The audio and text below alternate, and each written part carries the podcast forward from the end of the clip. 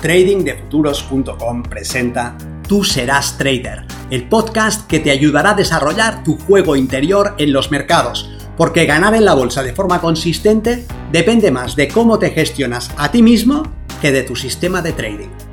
En este podcast encontrarás ideas y sugerencias prácticas con las que mejorar la mente con la que operas los mercados. Soy Vicens Castellano y será un placer que me acompañes. Si quieres más información sobre nuestros programas de entrenamiento para traders, visita tradingdefuturos.com.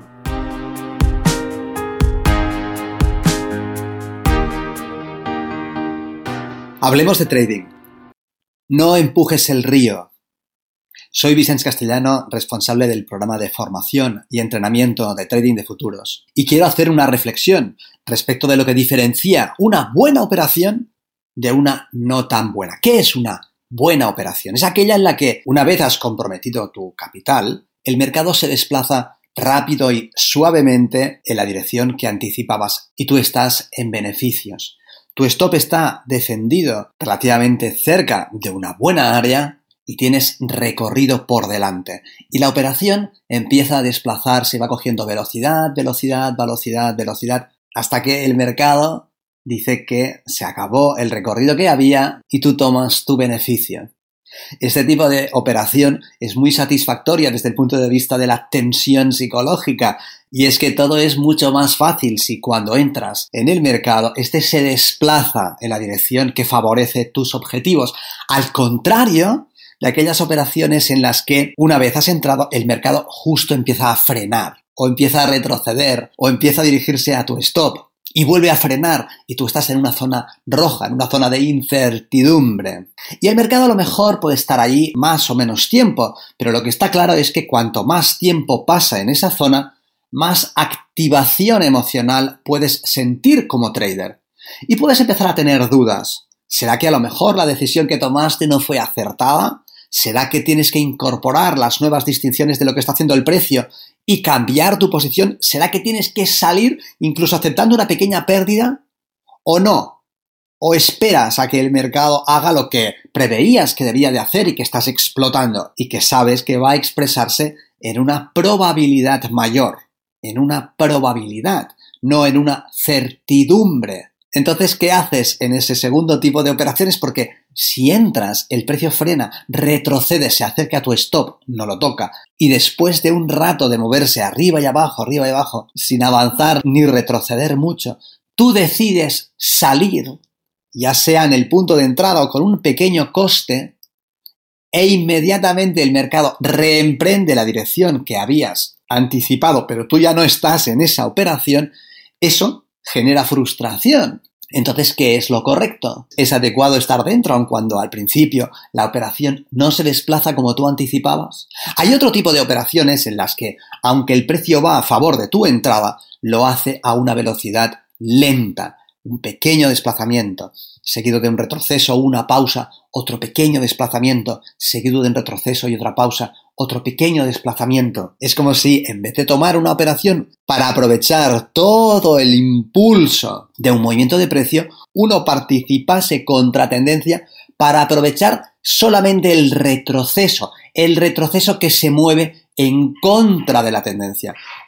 Un movimiento que por definición va a ser más pequeño que el impulso inicial, con lo que el potencial de beneficio va a ser menor, que probablemente se mueva contracorriente, con lo que va a haber ahí una resistencia, va a haber un esfuerzo, va a haber una lucha y que por ende nuestra carga emocional también va a ser mayor. Entonces la pregunta es, de las varios tipos de operaciones que uno puede tomar, ¿no sería más sensato favorecer aquellas que fluyen, que son sencillas, que son fáciles, que son rápidas, que son largas, que tienen un gran potencial de beneficio, en detrimento de aquellas otras que o bien se estancan o bien van contracorriente para recorridos pequeños, en algunas ocasiones tomamos operaciones antes de que el mercado haya acabado de expresar determinado desequilibrio. El potencial está ahí, pero el desequilibrio aún no se ha confirmado.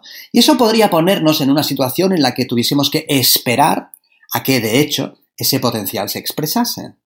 Y podría ser que en ese interín el mercado retrocediese hacia nuestro stop para hacer un amago, para hacer un último movimiento de engaño y acabar de expulsar al público justo antes del movimiento que anticipábamos.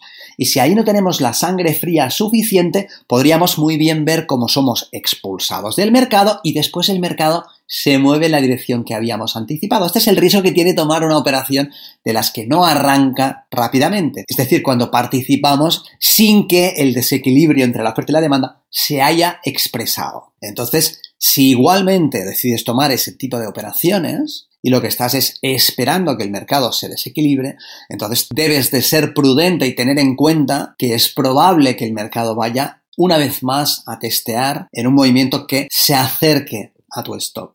Esperemos que no lo toque y después probablemente el mercado sí haga esa operación sencilla, ese desplazamiento rápido, suave, generoso que esperabas. Y mi reflexión es, ¿por qué participar en operaciones que sean más complicadas? ¿Por qué ir contracorriente? ¿Por qué comprometer tu capital en un pequeño retroceso con poco margen de recorrido y nadar contracorriente? Si alguna vez te has bañado en un río, tú ves que es muy fácil dejarte llevar por la corriente. No tienes que hacer nada, el río fluye. Si te empeñas en ir corriente arriba, entonces tienes que esforzarte mucho, tienes que luchar, tienes que batallar.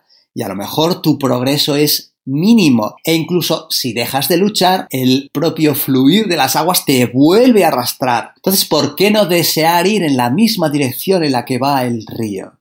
¿Por qué esforzarte en tomar operaciones que vayan contracorriente? Yo creo que uno de los motivos que está detrás de estas operaciones es el propio ego, la propia importancia. He comprometido mi capital en una dirección que es contracorriente, pero ahora me empeño en demostrar que igualmente va a haber ahí una operación beneficiosa, aunque tenga que luchar y aunque sea solamente para unos pocos ticks, y no voy a cambiar mi mentalidad y voy a seguir yendo contracorriente aunque me cueste la vida. En este caso, el capital.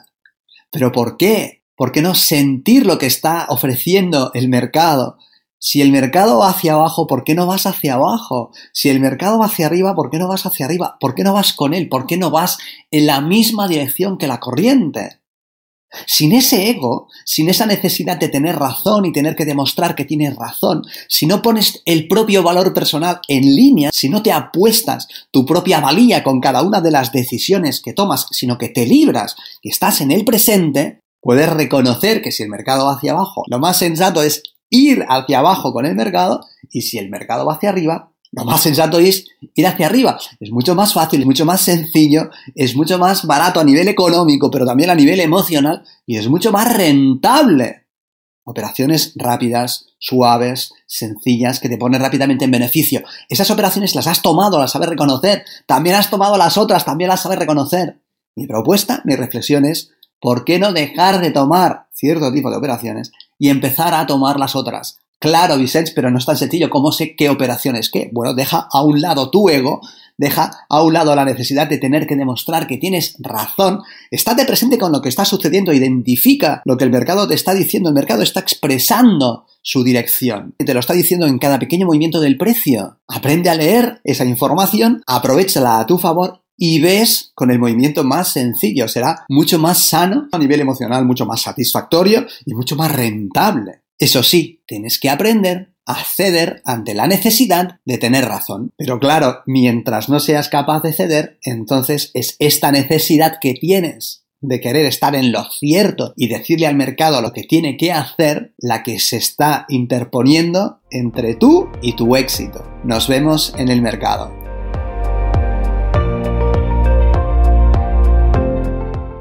Si este contenido te ha parecido interesante, te agradeceré que lo compartas para darle una mayor difusión y que me dejes un comentario en tu plataforma de podcast preferida.